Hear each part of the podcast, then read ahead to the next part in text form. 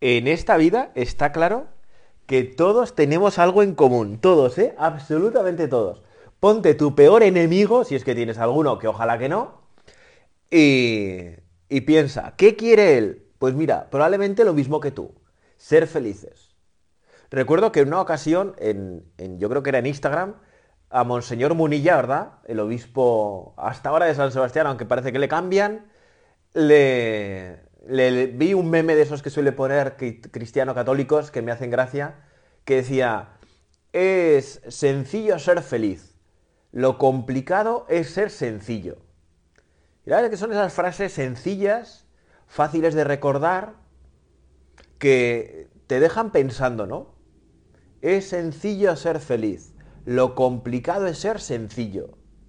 Y es verdad que para ser feliz, pues no hacen falta muchas cosas. Y a veces las cosas que tenemos nos complican la vida, ¿no? Nos hacen eh, que todo sea más difícil en el orden a la felicidad. Pero en realidad la felicidad es, es sencilla. Somos hijos de Dios por el bautismo, Dios es nuestro Padre, pues confiar y apoyarnos en Él y ya está. Y todo se nos da por añadidura, ¿no? Dice el Evangelio. ¿En qué consiste la felicidad? Que si al fin y al cabo, qué consiste la santidad, ¿no? En hacer, estar en lo que haces, hacer lo que, ay, que lo digo todo al revés, hacer lo que debes y estar en lo que haces. Así, ¿eh? Así. Hacer lo que debes y estar en lo que haces. Bueno, pues eso es fácil, ¿no? Es sencillo. Es sencillo. Y tú y yo lo podemos lograr. Pero a veces, como le pasó en una ocasión a Santa Teresa de Jesús con San Juan de la Cruz, pues nos complicamos de la vida, ¿no? Cuentan que esta gran santa carmelita, ¿verdad? Que reformó tantos conventos de religiosas, ¿no? Y varios de religiosos.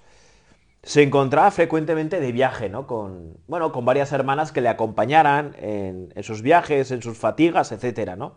De un a otro convento reformando el Carmelo. Bueno, en uno de esos viajes que le acompañaba más su director espiritual, casi nada, pedazo de santo San Juan de la Cruz, le ofrecieron a ella y a su comitiva un plato de perdices que debía estar exquisito, ¿no? Guisadas de una forma excepcional. Bueno, y la santa se ve que, era una disfrutona de la vida, como tenemos que ser tú y yo, pues es que se rechupeteaba los dedos, ¿no? Estaba gozando de ese plato tremendamente.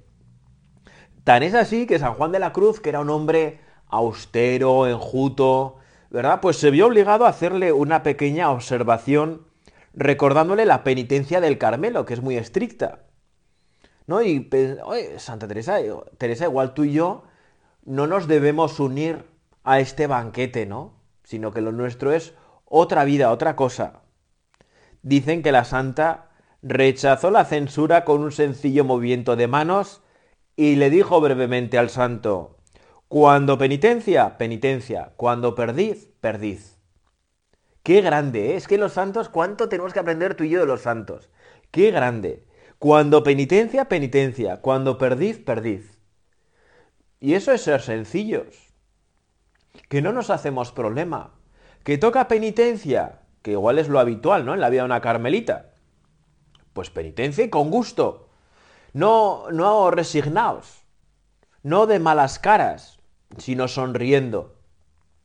En Navarra hay un Cristo que a mí me encanta, que es el Cristo del castillo donde nació San Francisco Javier, que es un Cristo muy sorprendente porque está crucificado en la cruz sonriendo.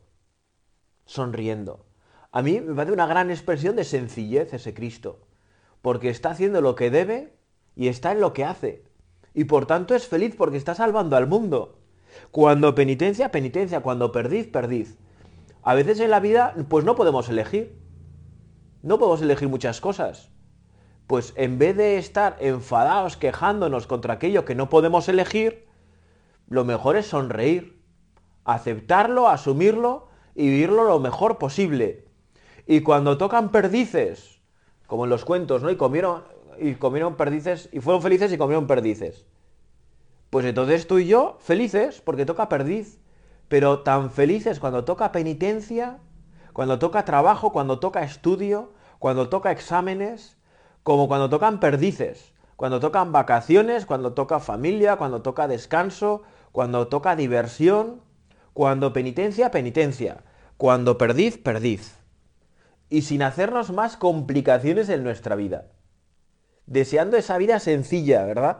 Que vemos de una manera excepcional en la Santísima Virgen María. ¿Tú te imaginas a la Virgen María quejándose? Para mí es inconcebible. Y fíjate que tuvo motivos, ¿eh? Que lees en los Evangelios la, infancia de Jesús, la Virgen María, para arriba y para abajo, de un lado para otro, y mira que si tenía motivos para quejarse, para refunfuñar. Pero es imposible, ¿no? Imaginarte a la Virgen María refunfuñando. Imaginarte a la Virgen María quejándose. Aceptaba con sencillez lo que le tocaba en su vida. Y cuando penitencia, penitencia. Cuando perdiz, perdiz. Con alegría, con sencillez. ¿Por qué? Porque en todo momento estamos unidos a Cristo. Porque a través de la penitencia, de la adversidad, tú y yo nos podemos encontrar con Cristo. A través de la alegría, del gozo, tú y yo nos podemos encontrar con Cristo.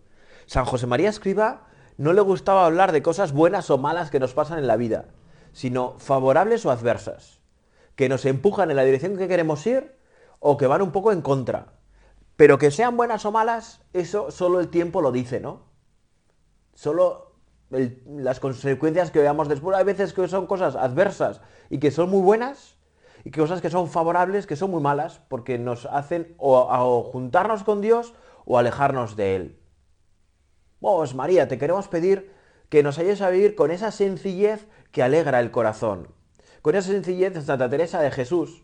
Cuando penitencia, penitencia. Cuando perdiz, perdiz.